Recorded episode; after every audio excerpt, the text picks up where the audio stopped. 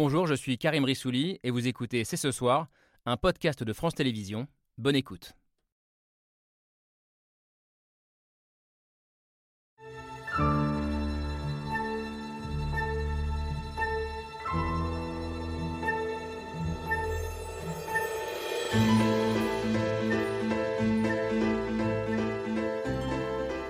Il est 13h30, Emmanuel Macron prend la parole solennellement. Mes chers compatriotes, les événements de cette nuit sont un tournant dans l'histoire de l'Europe et de notre pays. Un tournant dans l'histoire de l'Europe et de notre pays. C'est ainsi que le président de la République, Emmanuel Macron, a donc qualifié l'invasion de l'Ukraine par les forces armées russes. Mais jusqu'où peut aller Vladimir Poutine? Quelles sont les armes économiques, diplomatiques, voire militaires dont dispose l'Occident pour répondre à Moscou? Quelles conséquences durables cette guerre peut-elle avoir sur nos vies? Bonsoir à toutes et à tous, soyez les bienvenus sur le plateau de C'est ce soir.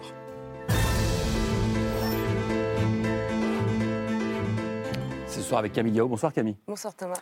Et avec tous nos invités qui vont nous aider à comprendre ce qui est en train de se jouer euh, pas très loin de chez nous, euh, à trois heures d'avion. On dit toujours ça, ça ne veut pas dire grand-chose, mais en tout cas pour dire que c'est pas très loin de chez nous et c'est pas très loin, notamment de l'Union européenne. Bonsoir Sarah Daniel. Bonsoir. Vous connaissez bien euh, cette région. Vous êtes grand reporter à l'Obs.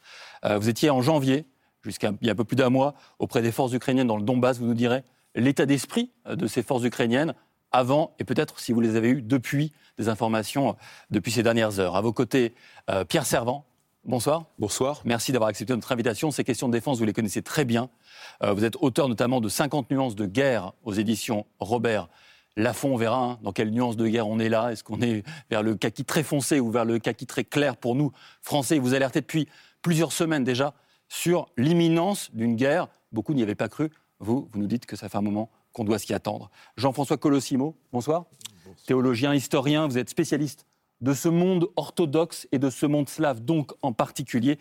Et vous nous expliquerez aussi pourquoi cette obsession ukrainienne est si présente euh, chez les Russes et en particulier chez Vladimir Poutine. Michel Goya, bonsoir. Merci également d'avoir accepté notre invitation. Vous êtes ancien militaire, docteur en histoire, grand connaisseur évidemment de l'histoire militaire et fin connaisseur de la stratégie militaire. Vous nous direz, par exemple, si on est en guerre, nous Français aujourd'hui, et si on peut l'être euh, demain, est-ce que ça pourrait changer pour nous euh, bonsoir Frédéric Petit.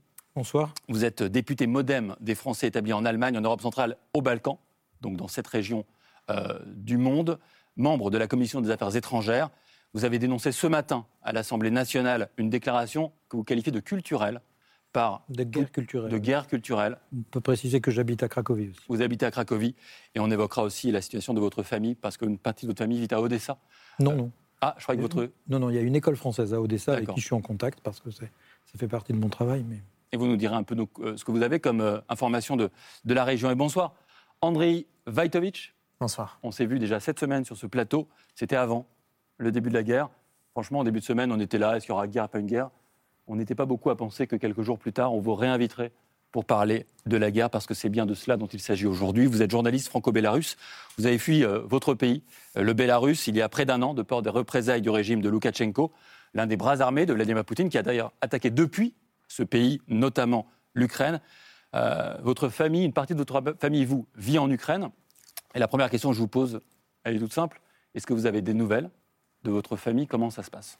Bah, pour le moment, tout va bien. On est en contact, euh, surtout ma grand-mère, parce que c'est son frère qui habite en Ukraine. Vous savez, à l'époque, euh, euh, les familles vivaient un peu partout. Mm.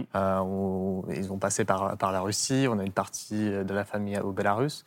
Donc, ils vont bien, mais qu'est-ce qui est bien en fait? Parce que depuis trois heures, ils sont dans le métro par la peur de bombardement dans la capitale.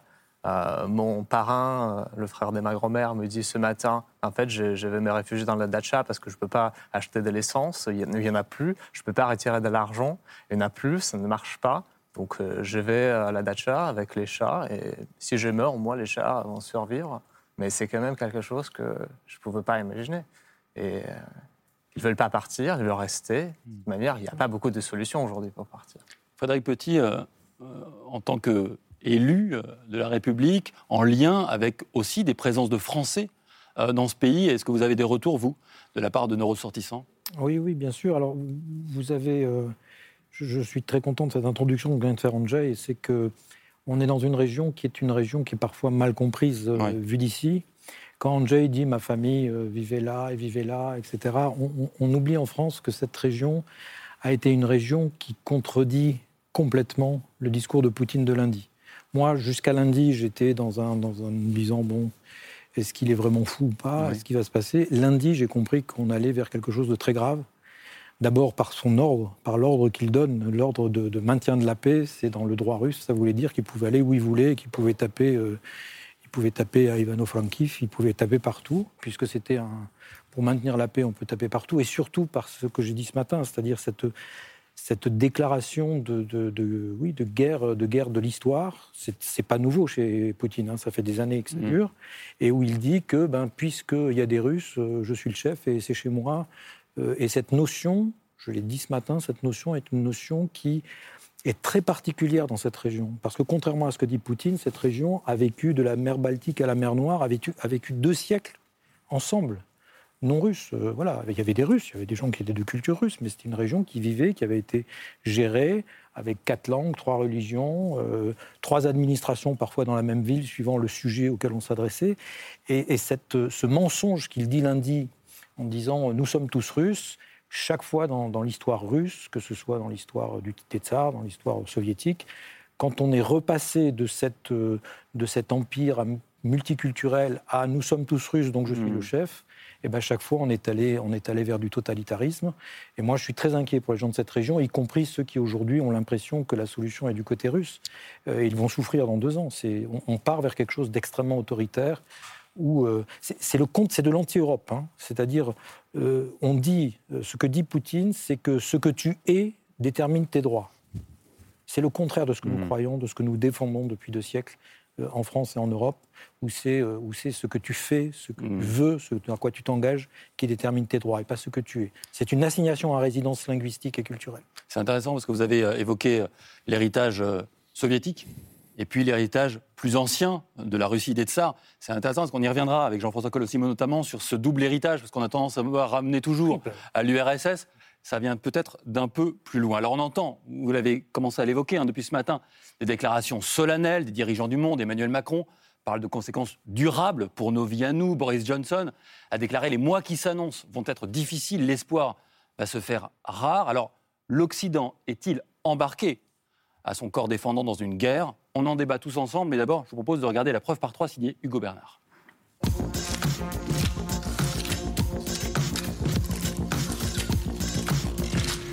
La preuve par trois commence par cette image. Une photo prise ce matin à Moscou et dans laquelle il y a grand Vladimir Poutine. Le président russe qui à l'aube s'est adressé au monde entier dans cette vidéo. Cet acte de guerre signe le début d'une invasion russe de l'Ukraine. Не для того сражались с нацистами, защищая нашу общую родину, чтобы сегодняшние неонацисты захватили власть на Украине. И Владимир Путин menace. Кто бы ни пытался помешать нам, что ответ России будет незамедлительным и приведет вас к таким последствиям, с которыми вы в своей истории еще никогда не сталкивались. Une allocution qui risque de faire date dans l'histoire. Résultat, dans cette image, il y a aussi grand deux, un doigt un doigt pointé vers l'Ukraine.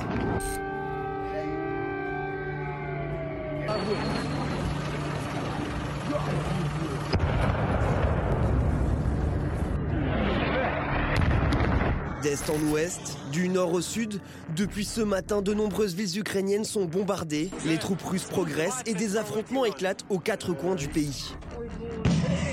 Par milliers, des civils tentent de fuir.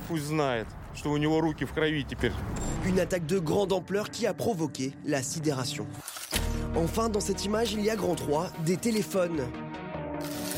La ligne totalement rompue entre la Russie et l'Ukraine.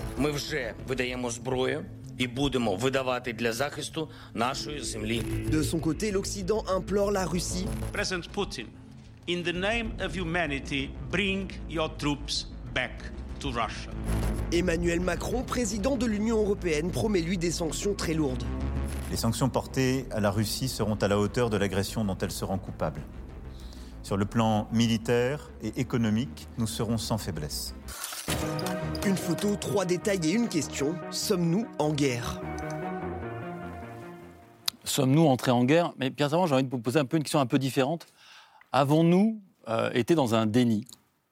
En imaginant qu'on ne pouvait pas connaître à nouveau une guerre, peut-être parce que notre continent s'est tellement construit sur la paix depuis des décennies c'est mon sentiment, et je le dis sans vouloir donner de leçons à quiconque, parce que c'était quand même très très compliqué. Euh, moi, j'ai acquis très tôt la conviction que, que, Poutine était rentré dans une logique de guerre, une logique de confrontation. Après, sur la nature des opérations militaires qu'il voulait mhm. euh, conduire, c'est encore un autre débat, mais euh, je, je, je, travaille depuis longtemps sur la, sur la Russie et sur d'autres pays, sur le discours poutinien et le discours des proches. Et on, constate depuis plusieurs années une montée en puissance, effectivement, d'une approche vraiment euh, ethniciste euh, des Russes. C'est-à-dire ce que j'appelle dans, mon livre le tribalisme, le retour mhm. au tribalisme, c'est-à-dire le contraire de la civilisation. Et là, malheureusement, ça rappelle des souvenirs anciens, j'y reviendrai. Et puis surtout, euh, l'année dernière, en octobre, vous avez eu plusieurs événements qui, en les analysant et en regardant en regard les discours de Poutine et de ses proches, euh, ces événements, c'est la déconfiture américaine en Afghanistan. Mhm. C'est le fait que dans le Donbass, les Ukrainiens, pour la première fois, utilisent des drones armés, c'est-à-dire des avions pilotes sans pilote euh, armés, qui vont frapper euh, notamment des batteries données par les Russes aux sécessionnistes, ce qui fait que pour Poutine, c'est un, un, risque de retournement, d'autant plus qu'il y a des accords qui sont en train d'être passés, qui ont été passés entre la Turquie et euh, l'Ukraine pour améliorer encore les capacités de nouveaux drones de nouvelle génération. Et puis enfin, il ne lui a pas échappé qu'il y avait une fenêtre de tir euh, avec une élection en France, mhm. des élections euh, en Allemagne.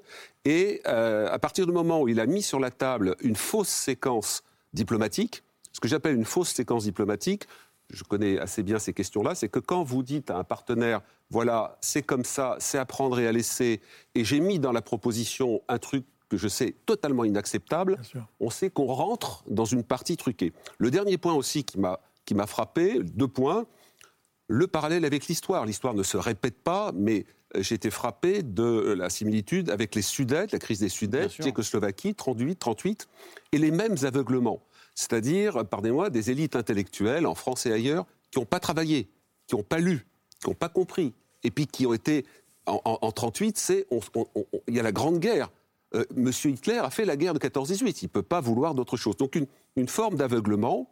Euh, et, donc, ça, a conduit à une certaine cécité. L'autre point qui m'a beaucoup frappé, c'est le retour de cette vieille dialectique soviétique consistant en permanence à tordre les mots et les réalités en accusant les autres de ses propres turpitudes. Poutine encercle et il dit Je suis encerclé. Mais dire, personne ne peut encercler la Russie qui fait 17 millions de, kilomètres carrés. En plus, elle n'a que quelques kilomètres de frontières avec les pays de, l'OTAN. Euh, des missiles me menacent. Hmm. Mais non, les, missiles, ils sont à Kaliningrad, enfin, ils étaient déjà à Kaliningrad, et ils menaçaient toute la, toute la région. Vous prenez le génocide. On prépare un génocide. Enfin, donc, si vous voulez, c'est une. Donc, quand vous mettez, enfin, en tout cas, moi, quand je mettais tout cela bout à bout avec les différentes séquences, pour moi, ça ne pouvait conduire qu'à des opérations militaires, mais je dois dire que je pensais qu'elle serait circonscrite à la, conquête totale du Donbass, euh, l'encerclement de la mer d'Azov pour avoir un continuum territorial, mais je n'imaginais pas l'ampleur à laquelle nous assistons. Quand vous parlez, allez-y. Je pense que juste la formule du président mérite quand même un petit bémol. C'est que nous avons déjà connu une situation de guerre. Effectivement, elle n'avait pas cette ampleur, elle ne ressuscitait pas les images de la guerre froide, ce n'était pas la Russie qui était en cause. Mais malgré tout avec les mêmes facteurs, la liquidation du communisme et la réapparition d'identarisme politico-religieux, et c'était toute l'affaire d'ex-Yougoslavie qui a duré une dizaine d'années, qui a commencé entre la Croatie et la Serbie, dans une région qui s'appelle la Krajina, c'est la même racine en slave que Ukraine, zone, zone, zone frontière, et qui évidemment s'est achevée par les bombardements de l'OTAN euh, sur la Serbie hmm. après l'affaire du Kosovo, en passant par Sarajevo et le siège de Sarajevo. Et là, on avait déjà cette, je dirais, cette réversion un peu du bolchevisme, si je puis dire, ou de l'héritage bolchevique dans des formes à la fois nationalistes et qui captaient les identités religieuses en les reconstruisant, bien entendu, de manière à réarmer. Et donc, je crois que de ce point de vue-là, il ne faut pas être trop amnésique on a déjà vécu ça, même si effectivement, ça n'avait pas la même ampleur, c'est clair. c'est vrai que c'est une puissance nucléaire. Absolument. ce qui change, on en reparlera. Mais, c'est un membre permanent du Conseil de sécurité. Bien sûr, Sarah Daniel. Juste pour répondre à votre question, moi je pense que quand même on a été dans une forme de déni. Parce qu'il suffisait d'écouter finalement ce que disait Biden, qui pour une fois a eu euh, cette volonté euh, de la part des États-Unis d'être dans une hyper-transparence et de dire et exactement de nous, de nous, confier et de nous dévoiler toutes les informations qu'avaient les services secrets. Et finalement, si on, écoutait et si on lisait ces, ces, rapports, ce qui était en fait des rapports, eh ben on voyait très très bien quelles étaient les intentions de Poutine et, jusqu'où ça voulait aller. Simplement, les, Américains se sont tellement euh, dévalués, si vous voulez, discrédités eux-mêmes, d'abord en disant qu'ils n'interviendraient pas, ce qui était quand même euh, d'abord euh, une stratégie assez étrange, qu'on ne les a pas crus parce que à cause de cette distance et de cette faiblesse assumée qu'ils avaient. Mais, mais finalement, ils avaient quand même, malgré tout, tout prédit. Michel Goya, est-ce que Vladimir Poutine s'est nourri de nos propres faiblesses et est-ce que ce n'est pas ces faiblesses-là qui sont mises au grand jour par ce qui est en train de se passer? Oui, d'une certaine façon. Euh, ce qui est en train de se passer n'est possible que parce que euh, nous sommes faibles. Euh, dans la longue pratique russe de l'emploi de la force, pourrait appeler ça de la brutalité prudente.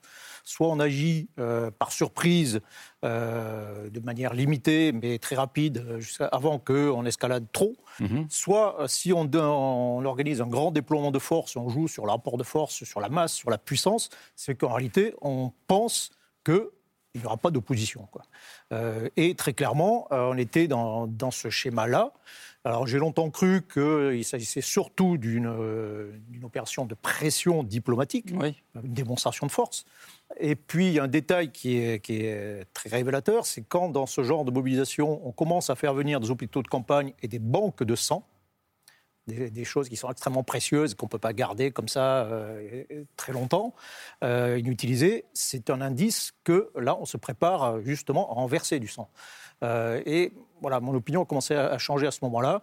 Et très clairement, on est dans un plan qui est de, de, conquête euh, au moins d'une partie de, l'Ukraine. Frédéric Petit, est-ce que, est que, ça veut dire que tous les efforts diplomatiques, par exemple, faits par euh, Emmanuel Macron, le président de la République, a passé des heures et des heures au téléphone avec Vladimir Poutine, mais aussi avec ses alliés, Joe Biden ou Olaf Scholz, il les a vus même physiquement, il est allé à Kiev aussi, hein, voir euh, le président ukrainien, Zelensky. Est-ce que tout ça, c'était du temps perdu? Est-ce qu'il a tout tenté, vous dites, ou est-ce qu'il a tout raté? Non, non, je ne crois pas que ce soit du temps perdu. Je crois qu'on est dans, on est dans de la, on est dans, de la relation entre, entre pays. Euh, vous avez parlé de faiblesse. Euh, moi, je, crois aussi qu'il y a une faiblesse. Euh, je ne suis pas sûr qu'on soit que, que, que, que la, force militaire soviétique soit aussi en avance que le voudrait Poutine et que, que, Poutine essaie de le faire croire. Par contre, là où ils sont en avance, c'est sur ce que j'ai. Quand je dis guerre culturelle, guerre historique, là, ils sont en avance sur nous. Enfin, qui en France s'intéresse à ces choses-là? Et c'est grave. Euh, on a quand même des gens qui sont un peu exposés en ce moment politiquement, qui, qui, disent oui, c'est normal, c'est un territoire russe. Et, et ça, cette faiblesse-là, oui, il en profite. Oui, il en profite. De quelle faiblesse vous parlez? D'une inculture chez nous? Ou d'une incapacité à proposer un autre récit J'ai utilisé, j'ai essayé d'utiliser le mot que vous me proposiez, euh, faiblesse. Je crois que c'est une faiblesse de, de, mal connaître ou de ne pas s'intéresser à cette. Euh, vous savez, je dis souvent dans des réunions publiques. Euh, dans ces territoires, hein, mhm. en particulier dans les Balkans, j'ai des phrases assez fortes. Je dis par exemple que je suis chez moi et tout le monde devrait être chez soi. Mhm la frontière de l'Union européenne, ça devrait être quelque chose qui veut dire quelque chose qu'on habite à Lisbonne ou qu'on habite, euh, ou qu'on habite à, Narva. Et ça, c'est important. Et, je crois que là, on a quelque chose qui, euh, euh, oui, fait partie de, lui. Il faut qu'on reprenne, qu'on reprenne une conscience que, les historiens montent au front un peu chez nous aussi. Hmm. Oui, Sarah Daniel? Je ne suis pas tout à fait d'accord avec vous quand vous dites qu'il n'y a, pas eu de perte de temps. Alors évidemment, il était dans l'obligation, et dans cette dans cette forme-là, ça a été un homme de bonne volonté, euh, Emmanuel Macron. Mais finalement, il est très clair qu'il a été dupé par le président Poutine et que ça a été très dur pour lui aussi d'assumer euh, le fait euh, d'être dupé, d'où ce mot très fort de paranoïaque qu'on lui a reproché parce qu'on dit que c'est mm. pas dans une séquence diplomatique. Mais, mais de fait, il a, il a voulu croire en, la, en la capacité performante d'une parole, comme, comme les démocraties le font, pendant que Vladimir Poutine savait très bien où il l'emmenait. Et d'ailleurs, on peut même souligner euh, toute la gestuelle autour de cette immense table, le, regard narquois, et puis les démentis qu'il a, affichés immédiatement après les déclarations de Macron. Enfin, Macron c'est vraiment sorti floué. Mais c'est de la naïveté? C'est quoi C'est quoi? C'est de l'incompétence? Parce que quand même, en début de semaine, je me souviens qu'il devait y avoir un sommet à l'Elysée entre Poutine et Biden. Hein. Vous avez oublié cette séquence oui, non, enfin, ni de On a oublié tout ça. Ni de enfin, c'est ni de l'incompétence, euh, ni de la naïveté. Je ne pense pas qu'Emmanuel Macron soit, soit naïf, mais peut-être qu'emporté par ces discussions, emporté par des moments où il y a eu des, des moments euh, de, de tension moins forte, vouloir, il a été... Vouloir, euh, vouloir compenser le manque de puissance de la France aujourd'hui, particulièrement lorsque la Russie ne veut s'entretenir qu'avec les États-Unis, revenir dans le jeu, c'est s'exposer euh, à des risques toujours. Et il y a un grand précédent. C'était en 1981, nous étions à la veille d'une élection présidentielle, 1980. Le président Valéry Giscard d'Estaing s'était rendu à Varsovie pour rencontrer Brezhnev au moment même où l'URSS étranglait la Pologne, n'est-ce pas? Et lui-même avait pu paraître dupé. Est-ce qu'il l'avait été vraiment? Ça n'est pas sûr. Est-ce que la France avait un autre jeu à jouer à ce moment-là? C'était pas sûr non plus. C'était peut-être ne pas exister ou prendre ce risque d'apparaître finalement un tout petit peu abusé. Vous voyez, je crois que là, il n'y avait pas, pas grande possibilité tout de même. Je, je, voudrais, euh, je, vous trouve extrêmement, un peu sévère. Je, vais rajouter une autre casquette. Je suis, je suis médiateur. Moi, je suis donc je, suis un spécialiste de la, du règlement des conflits sans intervention euh, extérieure. Je crois que la première chose à faire dans un conflit, quand on veut le gérer en homme, en être humain, en humaniste, c'est de poser un cadre. Évidemment, après, à l'intérieur de ce cadre, eh ben, les, gens font ce qu'ils veulent. Euh, et je crois que cette table était grande parce qu'il y avait effectivement besoin de place pour ce cadre, parce qu'il y avait énormément de distance. Oui, moi, ça ne m'a pas choqué. Mhm. Il paraît que ça a fait rire des gens. Moi, quand j'ai vu ça, j'ai dit bon, d'abord, j'ai travaillé dans ces pays où il y a très souvent des grandes tables, hein, dans les bureaux, dans les trucs comme ça. Mais c'est le sourire narquois qui m'a choqué. Oui, mais le sourire narquois, vous savez, on, dit qu'il faut, il faut poser ses émotions, il faut, il faut les dire. Moi, ce qui m'a beaucoup intéressé, c'est, je trouve qu'il y, y, a deux je l'ai dit en rigolant à certains de mes collègues, j'ai dit, j'ai trouvé que Emmanuel Macron avait, pris quelque chose de cela. D'une part, je vous rappelle quand même que dans, dans cette, il, est costaud pendant la, pendant la la conférence de presse à deux, et en particulier quand il dit, il se contente pas de dire je comprends ce que vous dites, ou à un moment il a une phrase, et il dit je comprends les réactions intimes. Oui, il utilise le mot intime. Hein. Pour hmm. qu'un président français dise ça à un russe, c'est qu'il a compris quelque chose. Et puis dans son discours de ce matin, dans son discours de ce matin, ça s'est très peu vu en France, on a très peu parlé. Mais quand il dit euh, leur liberté est la nôtre, Hein, je vous assure que tout ce qui est à l'est de l'Europe entend Zanachan et Vachon euh, Volnocht. Hein, c'est-à-dire le mot qui ramène. Non, mais il l'a dit, il l'a choisi, c'est passé dans les trois premières minutes. C'est un mot qui ramène à quoi? C'est un mot qui ramène à, à, énormément de séquences où, dans ces pays, on, ça veut dire je me bats pour ta liberté et pour la mienne. Hmm. Hein, c'est lié. Nos libertés sont liées. Voilà, et c'est un, une phrase, c'est une phrase extrêmement populaire euh, au moment de tout, au moment des deux, des deux grands, euh, des deux grandes révolutions en, en, Pologne, au moment de Solidarność. Bien sûr. Euh, voilà, Zavachan et Nachan Volność. Ok? Et ça qu'il le réutilise, c'est un, c'est un signe, c'est quelque chose. Et je le trouve moi bah oui, bah il n'a pas réussi, oui. mais il, a, il, était, il était dans une démarche euh, conflictuelle qu'il essaye de résoudre en humaniste. André Vainovitch, vous venez de ce monde-là, de ce monde de la liberté et de la nôtre. Euh, comment vous avez entendu ce discours d'Emmanuel Macron? C'est très fort. Vous savez, les symboles comptent beaucoup parce que malheureusement, ce sont. Euh, on n'a pas beaucoup de solutions pour résoudre ce, genre de crise. C'était le cas euh, au Bélarus après les élections, avec les manifestations et la répression. C'est le cas aujourd'hui avec la, guerre. À part des sanctions, il n'y a pas grand-chose. Mais le discours était assez, assez puissant. Regardez les symboles. Il y a le drapeau ukrainien derrière le président de la République. C'est très fort. Donc, euh, pour européens, français et ukrainiens. C'est pour cela, depuis deux ans, par exemple, je, bats, je, me bats pour, pour qu'on dise le Bélarus n'est pas la Biélorussie. Mm. C'est les questions étymologiques. Pareil pour les Ukrainiens, aujourd'hui, c'est plus important qu'on dise Kiev parce que ça vient de l'Ukraine et pas Kiev parce que c'est une voilà, interprétation russe. Donc vous voyez, c'est pas grand-chose, on ne comprend pas. Mais il faut, il faut qu'on passe plus de temps. C'est vrai que depuis, euh, depuis 10 ans, 15 ans, on regardait plus ces régions mm. parce que euh, l'Europe de l'Est nous intéressait pas. On regardait les pays satellites euh, uniquement avec la prisme russe. Qu'on parlait de l'Ukraine, le Bélarus, voilà, les anciens pays satellites soviétiques, les, alliés du Kremlin. Mais c'est pas vrai parce qu'il y a des peuples, il y a des cultures. Quand on entend le discours de Vladimir Poutine qui critique, qui, qui, qui, détruit l'existence des Ukrainiens, de la culture, de la langue, c'est pas le sujet. En fait, les gens se parlent en russe, on partage la même langue. Avec mes proches en Ukraine, je parle russe. avec des Russes, je parle russe. même au Bélarus, excuse-moi, à cause de Poutine, on parle le russe parce que ça a été imposé. Mais ça ne veut pas dire qu'on doit aujourd'hui détruire nos cultures. On a des cultures et elles sont bien plus européennes que euh, cette vision que euh, défend euh, Poutine. Et d'ailleurs, une petite précision, la vidéo qu'il a, publiée ce, ce, matin, il y a des métadonnées qui montrent qu'elle a été préenregistrée lundi dernier. Donc ça veut dire qu'il y, a, débat. Il y a débat là-dessus. Il y a, débat, mais euh, c'était pareil pour euh, les premières vidéos euh, avec soi-disant indirect, les images indirectes avec des montres qui montrent midi 30 et c'était 18h à Moscou. Donc non, non, enfin, il y a des débats bien sûr, mais il ne faut pas non plus dire que tout ce que se passe aujourd'hui, ça n'a pas été préparé ah bien avant bien en avance. Et je pense qu'avec la crise sanitaire, on a un petit peu perdu euh, euh, cette région des, radars euh, quand Vladimir Poutine travaillait bien sur ce sujet, Camille. Et, si je reviens à ce, rapport de force que, Vladimir Poutine est en train d'installer avec l'Occident, on a entendu cette phrase justement dans cette vidéo qui a été publiée ce matin pour annoncer l'entrée en guerre, cette phrase très menaçante. Ceux qui tenteraient d'interférer avec nous doivent savoir que la réponse de la Russie sera immédiate et conduira à des conséquences que vous n'avez jamais encore connu, que vous n'avez jamais encore connu, Michel Goya. Qu'est-ce que ça veut dire? Il est prêt à quoi, euh, Poutine? Est-ce que ça veut dire qu'il a le, doigt au-dessus du bouton euh, nucléaire? Oui, alors là, on est euh, en fond de tableau, il y a toujours l'arme nucléaire. Hmm. Là, tout ça, c'est un énorme parfum de guerre froide. Hein. Euh, D'ailleurs, même le président ukrainien a dit un rideau de fer qui est tombé. Oui, et il a le terme mot vitrifié. Hein. il, a, utilisé le mot vitrifié, pendant dans un affrontement entre puissances nucléaires, entre la Russie, l'OTAN, pour, simplifier. Dans ce cadre-là, l'arme nucléaire, c'est comme la reine euh, sur l'échiquier, même si elle bouge pas, c'est la pièce la plus puissante, elle influence tout. et ça, euh, au moins, ça impose une règle qui a été la règle pendant la guerre froide. Les, les puissances nucléaires ne s'affrontent pas directement. Donc il y a l'OTAN, la Russie, et puis il y a les espaces autres. Et dans ces espaces autres, la règle du jeu, là aussi, la règle numéro 2, c'est que c'est le premier qui est sur place qui impose sa loi.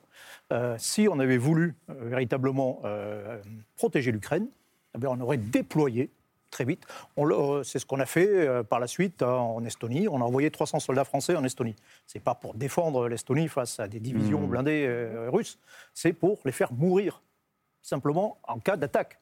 Parce que tuer des Français, tuer des Américains, tuer des Britanniques, là, tout de suite, on passe à autre chose. On escalade très vite euh, l'échelle et euh, on est dans un jeu où on ne veut pas monter très haut. Et donc, si on avait voulu véritablement, et je rappelle quand même que la France est signataire du mémorandum de, Budapest qui garantit les, euh, les frontières de l'Ukraine, comme les États-Unis, comme la Russie évidemment, et comme les Britanniques et la Chine, qui est très discrète quand même sur cette, euh, toute cette affaire. Euh, si on avait voulu véritablement, on aurait déployé des forces immédiatement euh, en Ukraine. On l'a fait au Tchad en 1983, on nous a appelés, on dit au secours, la Libye arrive, on déploie des forces, une ligne rouge, vous franchissez, c'est la guerre. là, on ne l'a pas fait, on ne l'a pas osé, et non seulement on ne l'a pas osé en 2014-2015. Il faut rappeler qu'il y a eu des combats aussi très violents à ce, moment-là. On n'a pas fait depuis 1915, euh, de 1915, lapsus, depuis 2015 à nos jours, euh, on l'a pas fait. Et puis là, la première chose qu'on fait lorsqu'il y a un mouvement de force, c'est des Américains en premier disant il n'y aura jamais un soldat américain en Ukraine. Hmm. À partir de là, c'est feu vert. Est-ce que, alors, est-ce que ce feu vert, ça veut dire ce que dit Olaf Scholz, que l'Ukraine pourrait être rayée de la carte, Pierre Servant? Alors, euh, rayer de la carte, enfin, en, tant qu'État, c'est ce qui est en train de se passer. Alors, rayer de la carte, l'image qu'on a, c'est le fait, c'est tabula rasa, il reste plus rien, vous avez des bombardements partout. C'est pas, pas ce qui va se passer. Mais ce qui est vrai, c'est que Poutine ne supporte pas. Je crois qu'il il est complètement dans un déni d'altérité et une Ukraine différente. Il ne le supporte pas. C'est très clair dans ses discours. Je vous rappelle que dans sa conférence de presse avec le président Macron dont le ton, le style, son comportement, le non-verbal était quand même assez frappant. Il a cité euh, une, strophe d'une comptine russe. Euh, vous me rectifierez sur le terme, mais qui dit euh, que tu aimes ou que tu n'aimes pas ma jolie, tu, devras. C'est un chant. C'est un chant très, voilà, c'est très populaire. Ah oui, c'est sexuellement. Ah ben, une, une, l'expression une comptine bordel. Hein. Voilà, mais, mais, une comptine. comptine oui, c'est un appel au viol direct. Une comptine. Donc c'est. Ça veut dire que ça, pardon, vous dire que ça renvoie. Violence. Ah oui, oui. François Colossimo, vous dites que ça renvoie au, virilisme. Je vous donne la parole. Au virilisme de Poutine. Mais textuellement, le texte, je suis désolé pour les téléspectateurs, dit euh, ma belle, que tu sois vivante ou morte, de toute façon, je te baiserai. C'est ce qu'il dit. C'est exactement ce que le texte dit, traduit. Il le dit ça. C'est pour, ça ceux qui continuaient derrière ces deux conférences de presse. Non, il dit ça à Zelensky. Euh, il dit ça, il dit ça de l'Ukraine. Et Zelensky dit je ne suis pas, je serai pas la jolie de, de, de, de Poutine. Mais c'était très intéressant de voir les deux conférences de presse avec d'un côté un démocrate qui déconstruisait la situation, les problèmes sécuritaires, l'Ukraine, qui faisait des propositions, etc et de l'autre côté, un personnage qui était totalement enfermé dans sa logorée, dans une forme de paranoïa, parce que le discours sur l'OTAN est quand même très singulier, parce que s'il y a effectivement un certain nombre de pays de, l'Est qui sont rentrés dans l'OTAN, c'est surtout parce qu'ils pètent de trouille face au retour de la, de la Russie. Il se trouve que dans les années 90, j'ai pu interroger un certain nombre de, de, nouveaux ministres, que ce soit euh, en Pologne, en Hongrie ou dans les pays baltes. Euh, ils, disaient tous, on veut rentrer dans l'Union européenne parce que c'est notre famille et on en a mmh. été privé. Et on veut rentrer dans l'OTAN pour nous protéger parce que l'ours russe, aujourd'hui, il a pris un sacré coup sur la tête, mais il ressortira demain et on, veut se protéger. Donc c'est une alliance purement défensive. Et en même temps, euh, les États-Unis voulaient aussi rassurer les, Russes à ce moment-là. Il y a une discussion entre Gorbatchev et Baker, et, et, Baker lui dit non, non, mais on, ne va pas étendre l'OTAN trop. Et, cette conversation est citée par Poutine, qui rappelle. Tout le temps, il a tout le temps. Oui, tout le temps. mais, donc il faut imaginer aussi ses, obsessions à, Poutine, en disant c'est le mensonge originel finalement qu'on ne veut pas reproduire, d'où aussi le fait qu'il a beaucoup insisté sur les, les, euh, les promesses écrites euh, oui, alors mensonge originel et péché originel du côté russe. C'est-à-dire ce péché originel de la prédation, de l'oppression, de la domination de l'étranger proche, qui fait que les pays du, pourtour euh, étaient paniqués. Juste, on a parlé du pacte de Varsovie en disant c'est scandaleux, le pacte de Varsovie a été dissous et pas l'OTAN. Et le pacte de Varsovie, dans, dans l'histoire, je parle sous le contrôle de Michel Goya, dans l'histoire des alliances militaires, c'est la seule alliance qui ne s'est jamais battue que contre elle-même. C'est-à-dire c'est une alliance qui a détruit ses, partenaires en, entrant à Budapest et, à Prague. Elle ne s'est jamais battue contre des ennemis, elle a détruit les membres de son alliance. Ça n'a jamais existé. Donc, évidemment, tous ces pays qui sortent du bloc soviétique ont, d'abord, il y a une aspiration à la liberté. C'est pour ça aussi que les Américains, alors les Américains étaient peut-être contents de maintenir l'OTAN comme alliance, euh, y compris pour avoir des débouchés euh, militaires pour leur industrie d'armement, mais c'est surtout que la pression était très très forte. Et comment refuser à ces pays qui avaient connu dans leur histoire des invasions, des, euh, le fait d'être écrasés ou génocidés, entre guillemets, euh, ce qui est le cas des Ukrainiens dans les années 30, enfin, en l'occurrence, eux ne mm. sont pas rentrés dans l'OTAN, comment leur dire, ben non, écoutez, finalement, on va vous laisser dans une espèce de, suspension, puis si les Russes se réveillent dans quelque temps, ben vous vous débrouillerez tout seul. André Vaitovitch, quand vous entendez l'OTAN qui dit, en fin d'après-midi, que, en début de soirée même, que euh, il n'y aura pas d'intervention militaire de l'OTAN en Ukraine. Alors il faut rappeler quelques faits. Il n'y aura pas d'intention de déployer des troupes. Ça veut dire quoi? En gros, c'est de dire est-ce qu'on poursuit cette forme de naïveté, de déni de guerre en disant bah, Poutine, bah, Allez-y, de toute façon, on n'interviendra pas. Est-ce que ce n'est pas un appel d'air? Alors moi, j'écoute toujours les Ukrainiens. Il faut toujours écouter les Ukrainiens et ce qu'ils demandent. Euh, il faut rappeler quelques faits. Euh, en 2012, donc c'était bien avant la révolution de Maïdan, bien avant l'annexion de la Crimée, il n'y avait que entre 10 et 13% des Ukrainiens qui voyaient euh, le temps comme euh, voilà, une structure potentielle de protection. En 2012 2012. Il y a 10 ans. 2014, la révolution de Maïdan se passe avec l'annexion de la Crimée ensuite, et le chiffre commence à monter. Aujourd'hui, c'est 58% donc la question est, est-ce que les Ukrainiens voulaient avant? Est-ce que c'est -ce c'est le temps qui a annexé la Crimée? Est-ce que c'est le temps qui a commencé la guerre en Donbass? Non, en fait, c'est Vladimir Poutine qui provoque lui-même euh, les Ukrainiens euh, de, vouloir enfin, chercher euh, quelqu'un qui, qui, va les protéger. Et c'est absolument naturel. Et c'est aux Ukrainiens aujourd'hui de décider. Mais la révolution des Maïdan n'était pas pour rejoindre le temps, c'était pour l'accord de libre-échange avec l'Union européenne. Et, même pas, il n'y avait pas de question d'entrée dans l'Union européenne immédiate. Mais alors, Michel Goya, si on n'intervient pas militairement, on ne se déploie pas militairement en Ukraine, comment est-ce qu'un pays comme la France peut soutenir l'Ukraine aujourd'hui et la souveraineté de l'Ukraine? Elle ne peut le soutenir qu'indirectement. Emmanuel Macron a parlé de riposter tout de même. Hein. Oui, mais on ne va pas riposter militairement. la première décision qu'on a prise, c'est d'envoyer des soldats en Roumanie.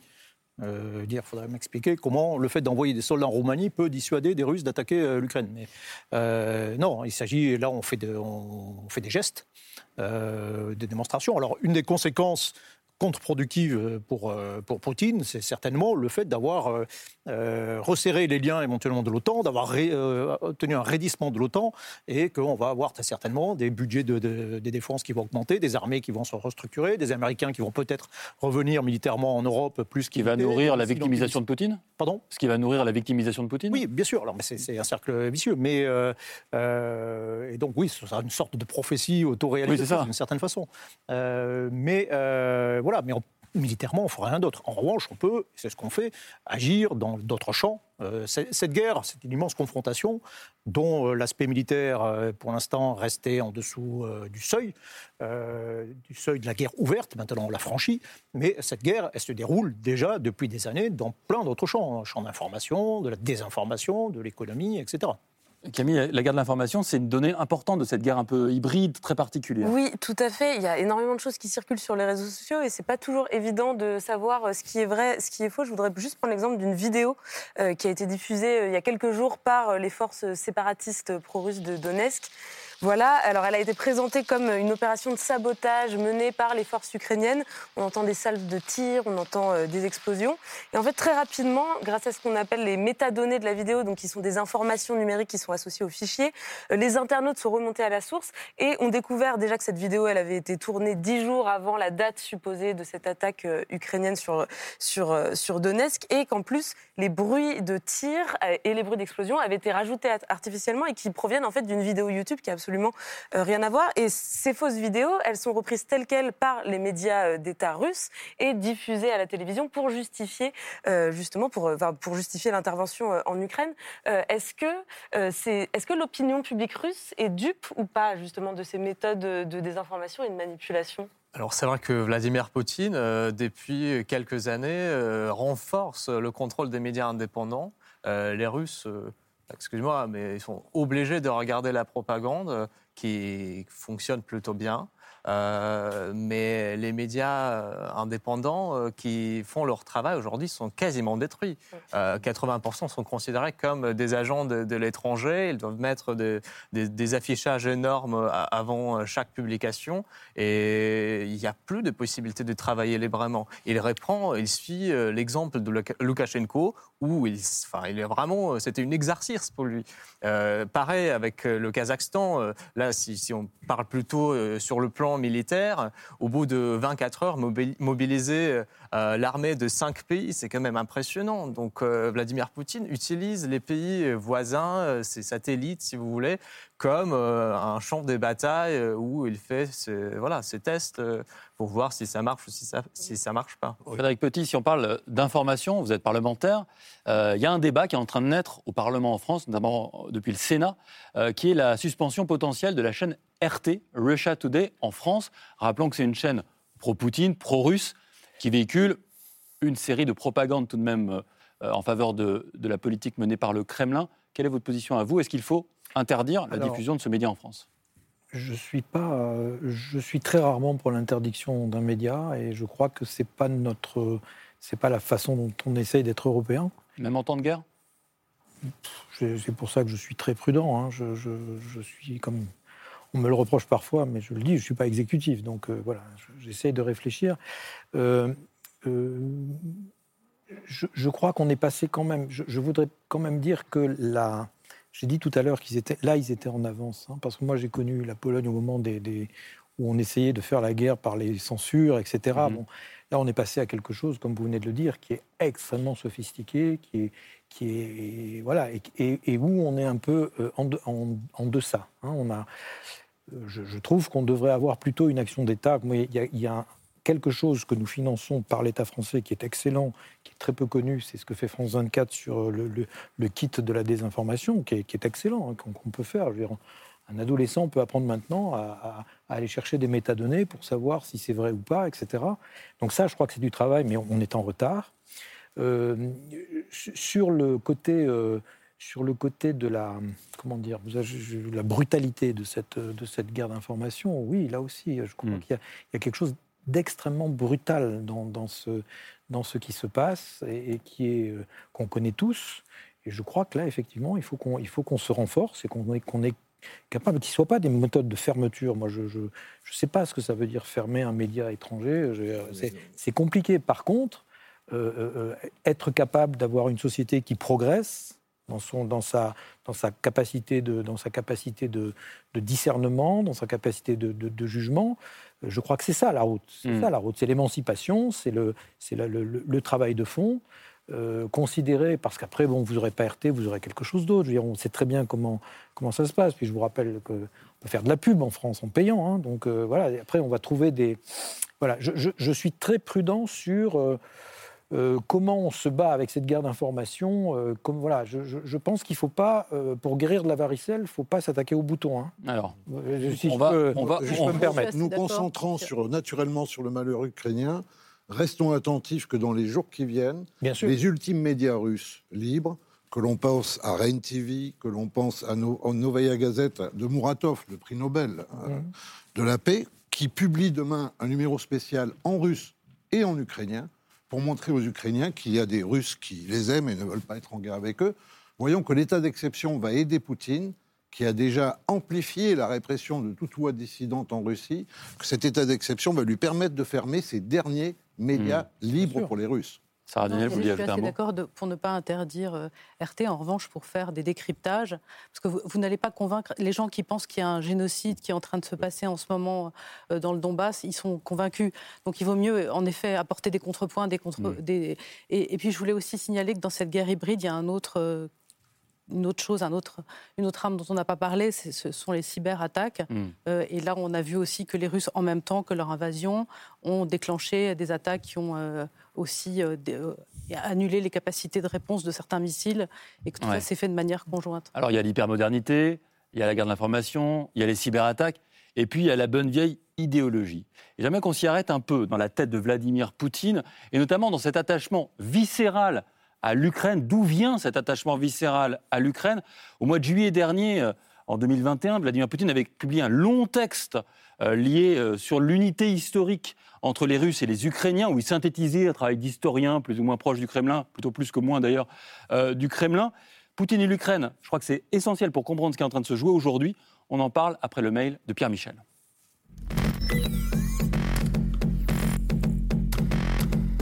24 février 2022, la guerre est là. L'obsession de Vladimir Poutine pour l'Ukraine, elle, dure depuis 30 ans.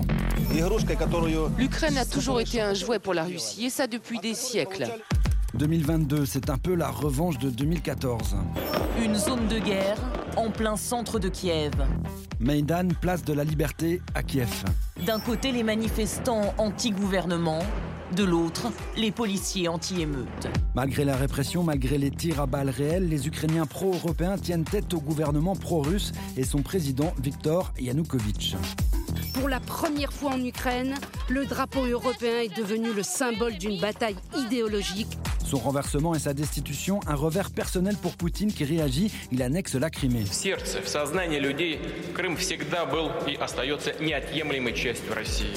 Mais à l'époque, il fait une promesse.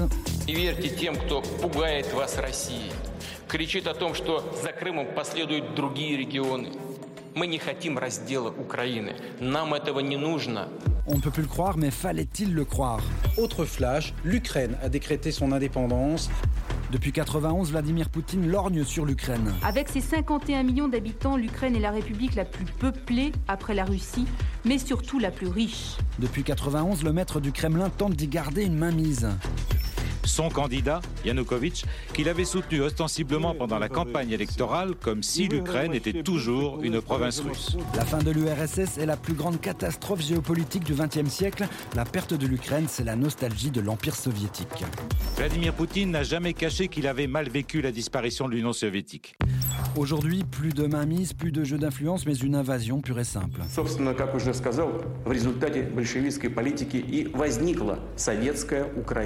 Retour aux sources et aux rêves de grandeur. En 2008, alors que les États-Unis promettaient à l'Ukraine une intégration dans l'OTAN, Poutine dit à George W. Bush l'Ukraine n'est même pas un État. Même pas, ou peut-être, bientôt plus. Pierre Servant, il y a un mot qui a été prononcé là dans le mail de Pierre Michel, c'est le mot de nostalgie. Euh, quelle place euh, a-t-il selon vous dans ce qui est en train de se jouer aujourd'hui?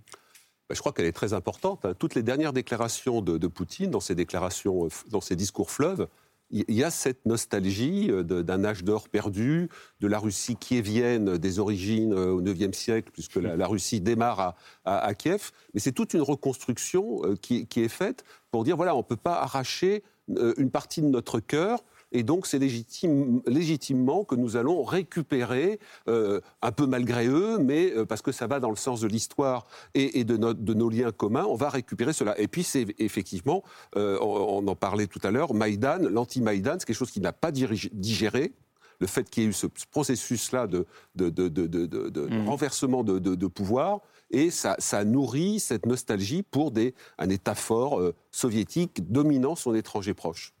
Et d'ailleurs, il y a des gens qui ont souligné, je me demande si c'était pas euh, Le Drian, qui a souligné que l'attaque s'est passée le 22 février, qui était donc euh, euh, le, la date même où le président a été destitué et qui a, qui a clos l'histoire de Maïdan. C'est un peu comme si Poutine ah, avait. Oui, un peu comme si Poutine avait voulu marquer la fin de la récréation démocratique. Hmm sur la nostalgie, il y a aussi quelque chose que Poutine travaille depuis, euh, qui, est, plus récente et qui est plus euh, forte. Hein. C'est-à-dire qu'évidemment, il va chercher des, il va chercher des choses millénaires, etc. Mais Poutine travaille beaucoup. C'est pour ça aussi qu'il y a la différence entre le Bélarus et l'Ukraine sur la grande guerre patriotique, sur refaire tout ça. Et c'est ces territoires. La grande guerre patriotique, c'est le Bélarus, un peu moins l'Ukraine. Donc, et ça, c'est quelque chose qui est une nostalgie qui parle plus au sentiment des gens parce qu'ils ont des grands-parents, ils ont des parents. On le voit dans son discours hein. tout à l'heure. Les pères, les hein, grands-pères. vos pères, vos grands-pères.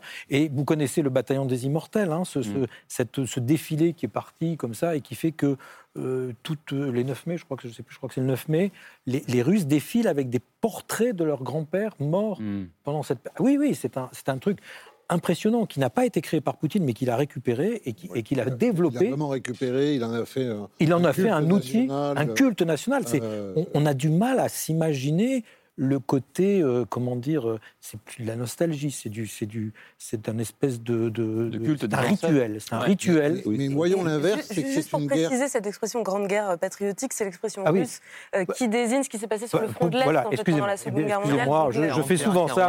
je fais souvent ça. La grande guerre patriotique, c'est dans la narration, c'est dans la narration russe. C'est eux qui ont vaincu les nazis. Voilà, c'est eux qui ont vaincu les nazis. Point terminé. Ajouter que c'est une guerre fratricide par rapport à la mémoire que Poutine a nié en fermant mémorial, la grande organisation qui s'occupait de véritablement instruire la mémoire euh, des camps, c'est que dans les camps, dans le goulag, les Ukrainiens, les Russes, les Bélarusses, les Tchétchènes et tous les autres, les Baltes, etc., souffraient ensemble. Et je pense que s'il y a véritablement aussi un problème pour nous, vous parliez des questions culturelles tout à l'heure, c'est que nous-mêmes, nous sommes au fond assez peu sensibles à l'Ouest, euh, à, cette, à cette mémoire de, cet autre trou noir de, l'histoire européenne. Et là, effectivement, Poutine, c'est le grand négateur. Et, et, cette guerre qui fait à l'Ukraine, c'est la négation aussi de la mémoire des souffrances communes et de mémoire, contrairement à la grande guerre patriotique, imposée par un totalitarisme. Et Tout en disant c'est la vérité, c'est les faits historiques. voilà, oui, bien sûr. Et la simplification des choses, c'est-à-dire qu'on est, c'est pour ça que je dis que c'est de l'anti-Union européenne. C'est on, on, est dans le fait que je ne peux pas accepter dans mon histoire que je me sois trompé. Il n'y a pas de. Euh, voilà, nous en France, moi je ne suis pas pro-ukrainien. Enfin, je connais. Enfin, je ne suis pas pro-ukrainien. Je veux dire, je suis pour la défense de l'Ukraine, mais je ne suis pas un, un, admirateur de l'histoire ukrainienne. On s'est des drames. Voilà, un Voline, Voline, je veux dire, je, et j'habite en Pologne en plus, donc vous voyez ce que je veux dire. Donc euh, on est clair là-dessus. Mais par contre, on est en Europe, il me semble, dans l'Union européenne, nous avons une expérience euh, une expérience de cette réconciliation, non seulement entre les peuples, mais avec leur histoire et, et leurs erreurs historiques, qui est, qui est fondamentale, qui est constitutive. Je vous rappelle quelque chose que je rappelle aussi dans mes réunions publiques. Quand on crée l'Europe, on est encore en conflit dans la rue. La Sarre est française. Le bas de Württemberg, c'est pas l'Allemagne. Il y a des Français qui viennent au bas de Württemberg, qui mettent les Allemands dehors en disant Moi, je vais être boulanger ici parce que de toute façon, un jour, ça sera la France. Et c'est à ce moment-là qu'on crée l'Europe. C'est pas quand tout va bien. Et c'est intéressant parce que sur le thème de la nostalgie, c'est la nostalgie d'une mémoire trafiquée. Et en même temps, vous avez remarqué que lors de la rencontre avec le numéro 1 chinois, en ouverture des Jeux Olympiques, entre, entre parenthèses, en affirmant que c'était les deux seules démocraties euh, authentiques du monde. Mais il y a un paragraphe qui est intéressant sur le fait nous nous battrons, les deux pays, contre les falsifications de l'histoire.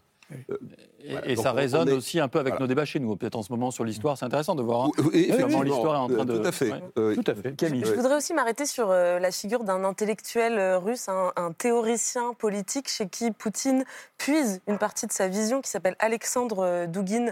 on va voir son portrait, et qui est un partisan et théoricien de l'eurasisme ou le néo-eurasisme, qui est une doctrine selon laquelle la Russie et ses voisins proches, donc les anciennes républiques soviétiques pour l'essentiel, formeraient un troisième continent entre euh, l'Europe, l'Occident et euh, l'Asie de l'autre côté. Et Jean-François Colossimo, cette doctrine, l'eurasisme, euh, c'est une doctrine qui est, par essence impérialiste.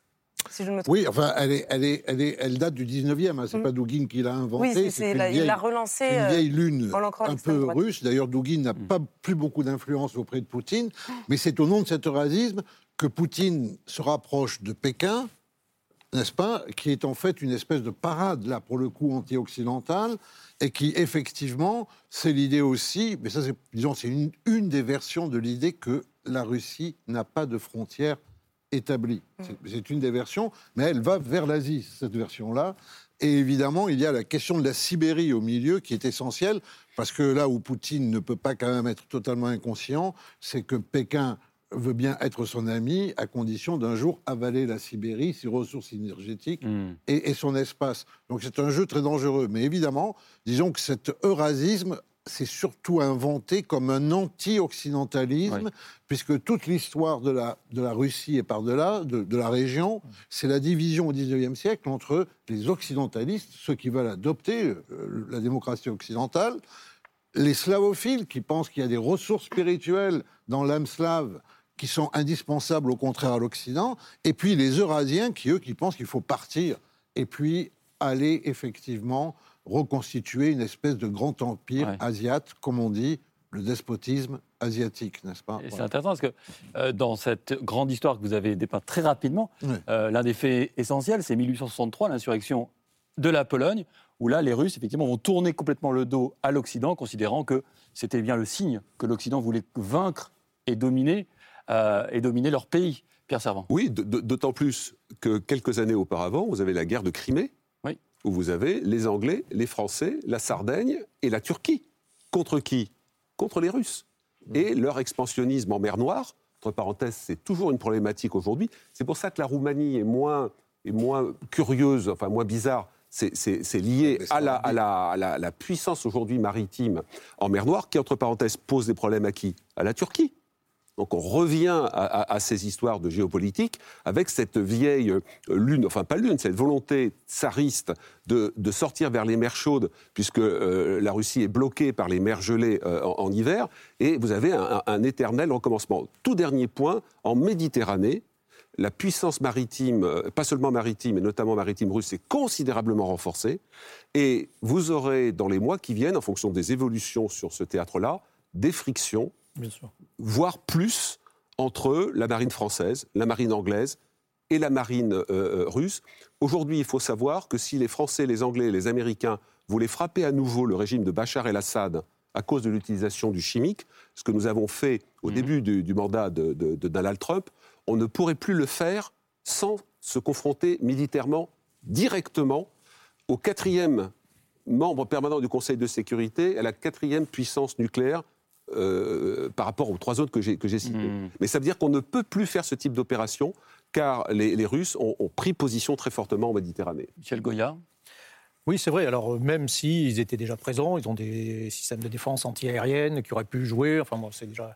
Euh, et la, mais le front, le front, il est large. Hein. Vous avez diffusé il y a quelques jours sur votre chaîne un excellent reportage sur Wagner ah oui, en Afrique voilà, le front, il est aussi en Afrique. Et en fait, notre nous, Français, euh, là où on est confronté euh, directement euh, aux Russes, c'est en réalité en Afrique, où ils sont en train d'essayer de nous chasser, de, prendre notre place sur, le terrain. Donc, comme je disais tout à l'heure, ce conflit, c'est un vrai conflit qui est dans tous les champs possibles en réalité, inimaginable, euh, économique, euh, euh, militaire éventuellement.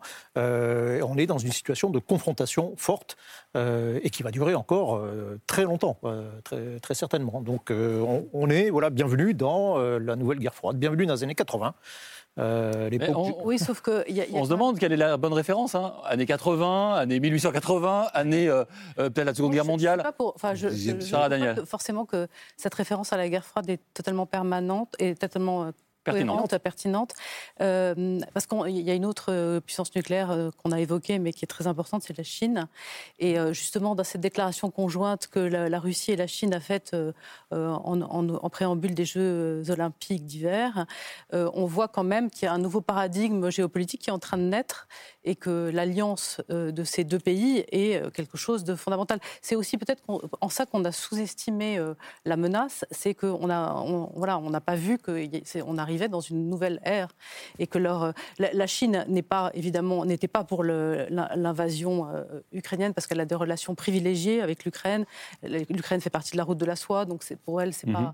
Mais en même temps, euh, c'est évident que ces liens anti-occidentaux et anti-démocratiques, parce que je pense aussi qu'il faut souligner aussi cette obsession de Poutine contre la démocratie. C'est ça qui l'inquiète. C'est le fait que l'Ukraine euh, était tentée par la démocratie et que tous ces pays, petit à petit, euh, euh, faisaient émerger un régime qui allait pouvoir aussi naître en Russie. Et d'où aussi la réalisation qu'il a fait de, museler entièrement tous ses opposants. Jean-François je vous donne la parole juste, je précise un peu parce que j'ai une question à vous poser. haine de la démocratie ou rejet de la démocratie, rejet de l'Occident. quelles sont les valeurs de la démocratie qui déplaisent autant à Vladimir Poutine. On parle parfois, on évoque l'homosexualité en Occident, il y a quelque chose de l'ordre de l'impureté. Oui, c'est quoi les éléments là? euh, Poutine méprise l'Europe en raison de son impuissance euh, politique, en raison de sa décadence des mœurs supposées, euh, en raison du délitement de la capacité de sacrifice, lié évidemment à des valeurs religieuses, etc. Maintenant, il faut bien voir que tout ça, c'est de l'idéologie, c'est vraiment de, de, l'idéologie. La vérité, c'est que Poutine est dans le culte de la force. Voilà.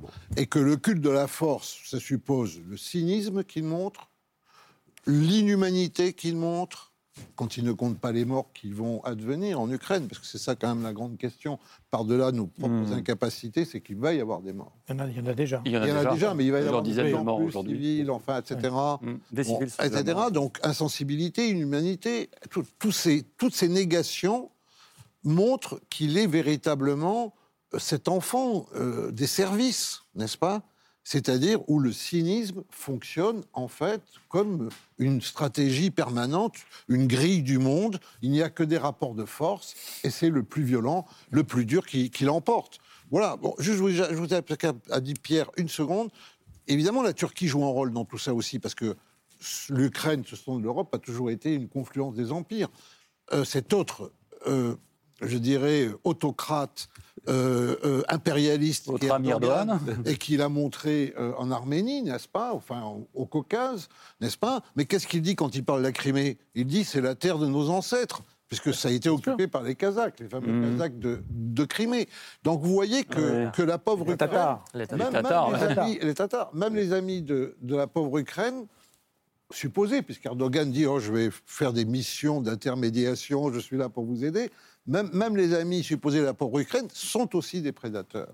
Hmm. N'est-ce pas? Et nous avons affaire avec eux comme nous avons affaire avec Poutine en Méditerranée, en Afrique, au Proche-Orient et ailleurs. Camille. Et alors juste un mot avant de, conclure de, l'opinion publique euh, russe. On a vu euh, en, se baladant sur Twitter aujourd'hui quelques euh, graffitis anti-guerre dans, dans les rues de Moscou. On a vu aussi quelques images de mobilisation, alors assez limitées, hein, dans, les rues en protestation à cette guerre qui commence. On sait qu'il y a eu à cette heure plus de 800 arrestations en Russie, dans d'autres villes que Moscou d'ailleurs, pas seulement à Moscou, mais ça semble quand même assez marginal. Mm. le journal Le Monde s'intéressait justement à, à l'opinion public russe a évoqué un soutien sans grand enthousiasme, euh, explique que les Russes sont surtout préoccupés par euh, l'état économique du pays, par l'inflation, plus que par la politique euh, extérieure. Est-ce que ce soutien sans grand enthousiasme pourrait peser sur la détermination de, Poutine, Frédéric Petit? Je crois que je l'ai dit tout à l'heure. pour moi, l'objectif de communication de la mise en scène de la, de la, du Conseil de défense était, était à visée intérieure, était pour, pour montrer que je n'ai pas décidé tout seul, vous voyez bien, j'ai des mm. experts autour de moi, et que ça visait cette, cette, cette classe, cette classe-là. Je voulais rajouter deux petites remarques sur la Chine. Euh, la Chine. Je voyais que vous vouliez parler. Mais oui, excusez-moi, mais il y a le réchauffement, il y a le réchauffement, et la Chine du coup est très intéressée. Et elle, elle va encercler la Turquie, hein, parce que maintenant la Chine, elle a compris qu'elle pouvait passer par la mer, euh, par la mer, euh, par, l'Arctique. Et euh, la Chine crée, a créé des voies ferrées. C'est elle qui investit dans les voies ferrées qui partent des ports de, de l'Arctique pour revenir à l'intérieur. Et là, je crois effectivement que euh, je crois que d'ailleurs Poutine a déjà perdu. Là.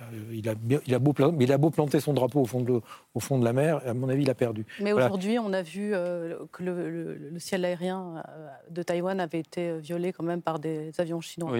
Donc euh, il y, a une sorte de parallèle entre, entre Taïwan. C'est quoi, c'est, quoi l'idée? C'est qu'il y, a une telle faiblesse aujourd'hui de l'Occident et surtout une faiblesse des États-Unis. Je veux dire, c'est, une faiblesse fondamentale depuis l'Afghanistan. C'est quand même cette stratégie est hallucinante des, des Américains qui se, qui se sapent eux-mêmes, qui tentent, euh, tout en criant au loup et en décrivant la situation, euh, ne, disent qu'ils ne vont rien faire militairement. C'est une première.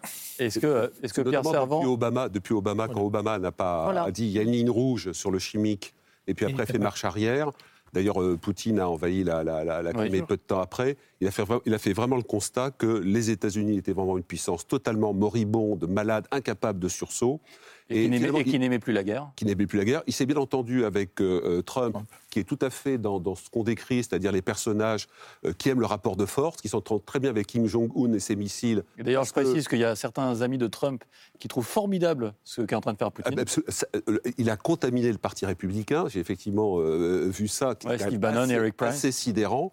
Et donc c'est vraiment un combat civilisationnel, et c'est vraiment Poutine déteste l'Union européenne parce qu'il considère que le droit, c'est l'arme des faibles, et qu'aujourd'hui, il estime que le temps des tyrans, hmm. au sens ancien du terme, qu'il y a un retour de la barbarie, enfin c'est moi, c'est ce que j'appelle le retour de la barbarie dans mon livre, et que les démocrates, les, tout ça, c'est, ce sont des faibles, des minables, et donc c'est vraiment un retour de l'histoire. Alors je ne sais pas si c'est guerre froide, les années 30, etc., mais on est reparti pour un tour de hmm. piste historique extrêmement dangereux, parce qu'il y a quand même des armements considérables et des puissances nucléaires, et Poutine ne cesse depuis des années de mettre le nucléaire, en tout cas en termes de menace, Aujourd'hui, quand on voit ce qu'il fait avec le conventionnel, euh, on, peut être préoccupé. Est-ce que ça veut dire, et ce sera peut-être le mot de la fin, Frédéric Petit, que Vladimir Poutine n'a pas forcément ouvert une nouvelle parenthèse, mais peut-être il en a fermé une, qui était celle d'une fin de l'histoire, euh, d'un monde sans guerre, d'une Europe euh, hors de ces violents conflits. C'est pour ça que je, crois que l'Europe, en,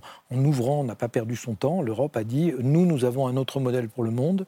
Je crois que le Bélarus, pour moi, est, lié à l'Ukraine. Nous avons l'Europe doit définir des politiques de voisinage, et hmm. pas uniquement des politiques de voisinage qui soient de la pré-pré-pré-adhésion, qui soient de la négociation sans en être. On doit définir ce qu'on doit faire, et, je crois que effectivement. Euh, les États-Unis ont été euh, affadis par l'extraterritorialité. De mon côté, je crois très sincèrement que c'est l'extraterritorialité des États-Unis qui fait qu'ils ne peuvent plus être en gendarmes de la planète, donc ils se sont recroquevillés. Nous, nous devons maintenant prendre une parole, et une parole qui sera une parole sur un territoire qui est le nôtre, où nous avons 24 langues, et pas une seule, où nous avons plusieurs cultures, et dire à ceux qui sont autour, nous, nous vivons comme ça, et c'est possible. Il faudra voir si ça suffit hein, pour répondre à, un tel acte de violence. Est-ce que les mots peuvent être plus forts? Que les armes En tout cas, euh, c'est l'espoir qu'on peut formuler, je pense, euh, tous ensemble. Euh, merci. On va poursuivre la discussion avec le coup de cœur de Camille. C'est la liste de C'est ce soir.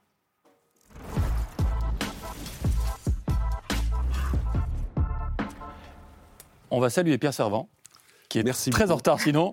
Et allez-y, allez-y, allez-y, pas. Au revoir, à bientôt.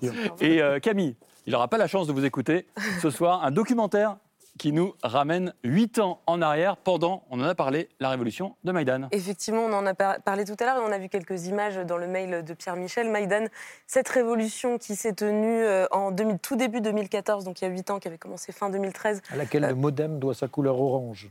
Ah intéressant. Ah bon Marielle de Sarnez était à Maïdan avec Nathalie Grisbeck, et c'est pour ça que c'est de là qu'elles ont ramené la couleur orange du parti Modem. Très bien. En tout cas, c'est un, c'est, un épisode que Vladimir Poutine n'a jamais euh, vraiment euh, digéré, ce moment où le peuple ukrainien, en tout cas le peuple de Kiev, euh, décide d'exprimer son refus d'un accord d'association avec la Russie et préfère se tourner vers l'Europe. On est à la racine de cette guerre qui débute aujourd'hui, et je vous propose donc, pour revenir sur cet épisode et pour mieux comprendre ce qui s'est passé en 2014 à Maïdan, un documentaire qui s'appelle Winter on Fire, Hiver de feu, d'Evgeny Afineski et qui a été tourné au cœur de l'insurrection. European Union leaders and Ukraine have failed to sign an historic free trade deal after a last-minute U-turn from Kiev. Вы сказали, вроде бы как бы работали в этом направлении. Мы тут, чем до вас еще Украина, это единственная Европа. Когда уже начали собираться студенты, стало понятно, что это уже, что, что здесь что-то будет происходить.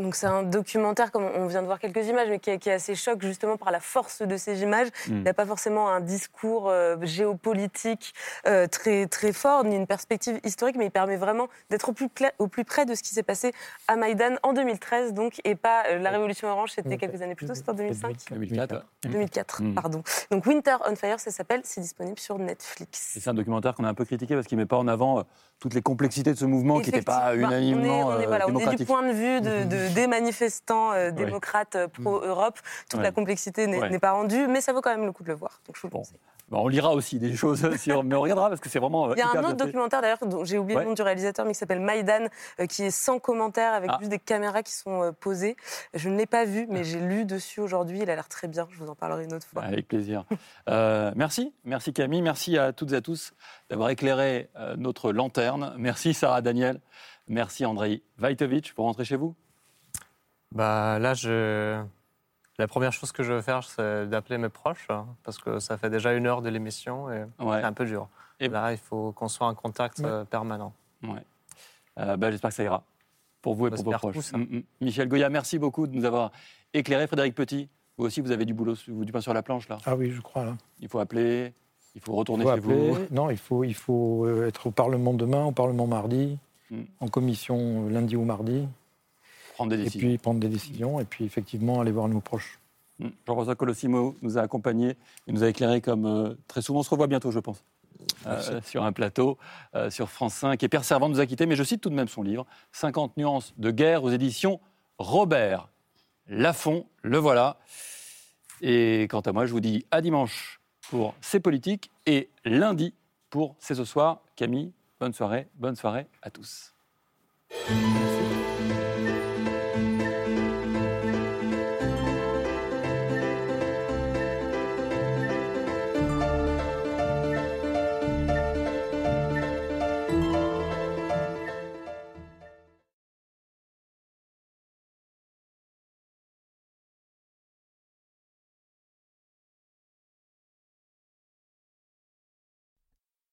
C'était C'est ce soir, un podcast de France Télévisions. S'il vous a plu, n'hésitez pas à vous abonner. Vous pouvez également retrouver les replays de l'émission en vidéo sur France.tv.